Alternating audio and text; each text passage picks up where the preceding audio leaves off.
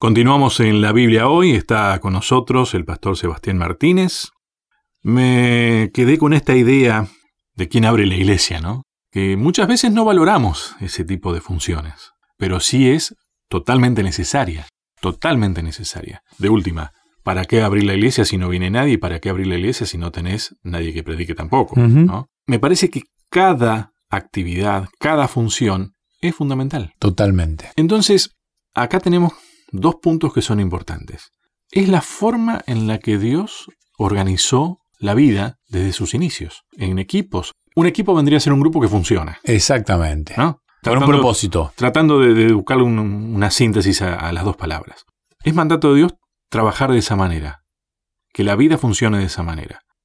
Pero al mismo tiempo, el tema de los dones es la herramienta que Dios da para que ese equipo funcione. Sí, y o sea, por el lado que lo mires, viene de Dios esto. Totalmente. Y en su sabiduría Dios repartió dones y hay una variedad de dones. Como de partes del cuerpo. Exactamente. Y todas necesarias. Y lo lindo es que inclusive podés tener el mismo don que tiene otra persona, pero no es igual. No es igual. No es idéntico. Se pueden complementar, se pueden ayudar, pueden crecer juntos.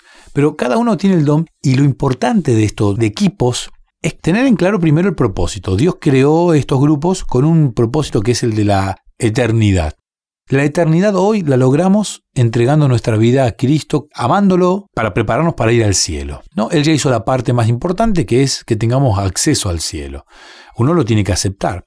Entonces, en este grupo, cuando todos tenemos el mismo propósito, no queremos quedarnos con esto, sería un egoísmo muy grande. Bueno, queremos que otros también disfruten de esta misma... A ver, lo que, lo que decíamos hoy, el mandato de Dios a ese primer equipo era que se reproduzcan. Total. O sea, un equipo que forme otros equipos. Exactamente. De hecho, en la Biblia, eh, cuando uno ve eh, a, Cristo, Cristo en su ministerio terrenal, los tres años y, y, meses que estuvo aquí en la tierra ministrando, vivió más años, ¿no? Pero los anteriores estuvo nutriéndose, preparándose. Ah, interesante. Jesucristo vivió 33 años. Se preparó el 90% de su tiempo para un 10% de un... O sea, fue una preparación de su mamá, eh, muy importante la preparación de su mamá, una preparación de él también. Del equipo, en el cual estaba. Exactamente. Y él entendía muy claramente que él no podía, siendo Dios, aunque no usó recursos de Dios, él preparó un equipo. Y en ese equipo utilizó una diversidad. A mí me encanta ver la diversidad. Porque habían hermanos, habían varios parejitas de hermanos, pero no eran iguales. Bien diferentes uno del otro. Totalmente. Entonces aparece un Mateo con una capacidad administrativa, con una capacidad de escritura, con una capacidad de, interpretación. Yo no sé si Mateo era un gran evangelista como Pedro que predicó y se convirtieron miles de personas, pero sí le agradezco que fue un gran escritor y nos regaló un evangelio que nos permite contemplar la vida de Cristo. Aparece un Marcos, ahí siguiendo a los discípulos desde lejos, desde la observación de un joven, con una perspectiva totalmente diferente con una mirada diferente. Y uno dice, pero hacen falta los jóvenes en los grupos también. Sí, claro. Pero por supuesto. O sea, está bien, los grupos generalmente son homogéneos, ¿no? Nos, juntamos porque con Lucho solemos hablar mucho de, radio porque nos apasiona la comunicación, la radio, el evangelismo y mezclamos estas tres pasiones. Pero inclusive, Seba, tenemos miradas diferentes y experiencias diferentes. Totalmente. Ahora, ¿cuántas veces, Lucho, y vamos a abrir el corazón, digamos, nos hemos encontrado con personas que no vienen del mismo ámbito que el nuestro, con personas que vienen tal vez del ámbito de la literatura, del ámbito de músicos, y nos ponemos a charlar y nos nutrimos de eso. Y eso es lo interesante del, del grupo, ¿no? Que se puede nutrir de la diversidad de dones que cada uno tiene. Podríamos llegar a malinterpretar esto, ¿no? Porque los dones se tienen que complementar también. No ser dones como si fueran islas. No, no, claramente. ¿No? Somos una gran cadena unida por eslabones. Y eso es lo que enriquece en realidad. Totalmente. El pegamento que amalgama todo esto es el amor en realidad. Exactamente. Porque, a ver, particularmente no tengo problema en agarrar un micrófono y pararme delante de mil personas, dos mil personas, tres mil personas. No tengo ningún problema. Pero la situación de ir y golpear una puerta, como lo pueden hacer los colportores, por ejemplo, aquellas personas que distribuyen el material escrito yo no tengo esa facilidad. Capaz que lo podés hacer.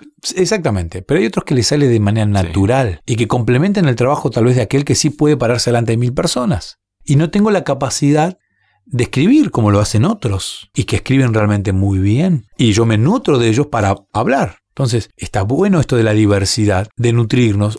Das un ejemplo por, e, de esto. Generalmente yo no sé por qué, pero resulta tan desagradable al oído escuchar a los propios autores leyendo sus propias obras. No suelen ser muy buenas. Sí. Es lindo porque es el autor que te lo esté diciendo, pero generalmente no lo leen con demasiada gracia. Es verdad. Puede haber casos que no, ¿no? Sin embargo, ese texto lo lee alguien de otra manera y cobra otra vida. Bueno, un ejemplo claro de esto es la música. Sí. No, hay personas que interpretan de una manera y que el músico que hizo la canción y no tiene el don del canto y tal vez no tenga el don de interpretar el instrumento. Pero Entonces- hay autor como él. Exactamente. Sí, sí, sí. Entonces necesitas un autor, un músico que interprete y tal vez un cantante. Y es un combo que termina dándonos una pieza de arte. Y está el músico que interpreta tal instrumento y el otro que hace la misma pieza en otro instrumento. Exactamente. Es otra variante más. Entonces Jesús, cuando eh, ministra aquí en la tierra, lo tenía hiper claro esto. Y él arma... equipo, ¿eh? Sí. A mí me encanta ver la variedad que tenía. Personas tal vez más tranquilas, más enérgicos, con diferentes culturas, con diferentes edades, porque tenían diferentes Sí. edades. Eh, La, la edad de Pedro y la edad de Juan eh, no eran ni parecidas. Con diferentes vivencias, y todo Jesús lo amalgama con un mismo propósito. Y es ahí donde quiero recalar ahora, el hecho de tener el propósito sumamente definido. Jesús tenía el propósito de llamar a los discípulos para prepararlos tanto espiritualmente como de forma práctica para la misión en el mundo. Cuando uno forma un grupo, una sociedad en la iglesia con 3, 4, 5, 10, tiene que haber un propósito definido. Si no tenemos un propósito definido, casi que perdemos el tiempo Identidad. y perdemos la identidad. Porque el propósito, amigo que estás escuchando del otro lado, el propósito del grupo pequeño no es juntarse a comer una vez a la semana. o a divertirnos, que está, también está Sí, bueno, Sí. pero el propósito tiene que ser el de que otros puedan disfrutar de esa bendición que vos tenés de tener a ese grupo de amigos. Aparte, no hay mejor. Imagínate si vos cada vez que entras a, a trabajar a un lugar, primero pasás por la experiencia de conocer a tus compañeros de trabajo en otro ambiente más distendido, más relajado, donde hay amor. ¿No? Imagínate que vos vas a trabajar en un lugar, le dicen Lucho, vas a ir a trabajar a tal radio, te contratas. Pero antes queremos que durante dos meses vos vayas dos veces a la semana a jugar al paddle.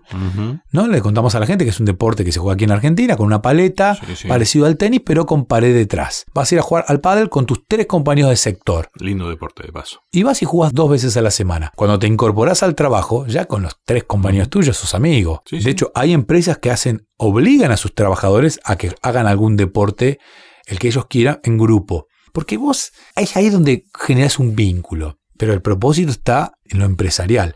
Ahora imagínate si vos te juntás a comer con tus hermanos de iglesia, te reís con tus hermanos de iglesia, disfrutás de cosas lindas, pero además abrís la Biblia y el propósito es que otros que no conocen puedan incorporarse a ese grupo, para que cuando decidan ir a la iglesia, ya no vayan a una iglesia de desconocidos, van a la iglesia de sus amigos de ese grupo. Yo he visto innumerable cantidad de casos. La casa de mis padres es una casa donde continuamente hay grupos pequeños y van mutando, van cambiando, se van alterando. Son 10, después se reducen porque 5 se van a armar otro grupo, quedan estos 5 y después se incorpora uno, se incorpora otro y va creciendo y de vuelta se vuelven a dividir. Y- pero ¿qué, qué es la forma en- natural en que se debe dar? Exactamente. Entonces, imagínate, conozco el caso de, de vecinos de, de- de mis padres que pasaban por afuera de la casa y veían el cartel que decían, esta es una casa de oración. Preguntaron qué diferencia había, ¿no? Una casa de oración. Les contaron y los vecinos empezaron a ir.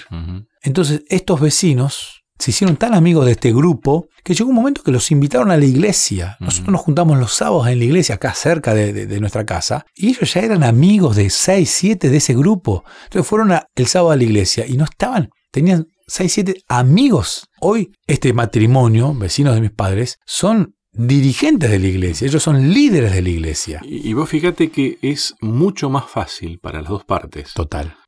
Para vos que estás invitando tal vez a alguien a ir a tu iglesia, es mucho más fácil invitarlo así. Porque de última, seguimos siendo amigos. Totalmente. Si te dice que no, seguimos siendo amigos. Exactamente. Y para la persona que recibe la invitación, es mucho más fácil decir, y sí, sí, total voy a ir con mis amigos. Voy a seguir estando con mis amigos. Exactamente. Es interesante, ¿no? Este, pero a veces en algo tan sencillo fallamos. Dios debe saber lo que hace, ¿no? Bueno, quiero hablar de eso en el próximo bloque. Para mí Dios maneja el marketing y las redes sociales Mejor que nadie. mejor que nadie. Sí. Y me gustaría hablar de, de la estrategia de marketing, de este Dios omnisapiente y amoroso que nos regala, que se le regaló a Adán, pero es la misma que tenemos hoy para poder ser felices en este tiempo en el que nos toca vivir. Lo vimos en el Antiguo Testamento y en el Nuevo Testamento. también, ¿no? Exactamente. La última pausa. Ya seguimos.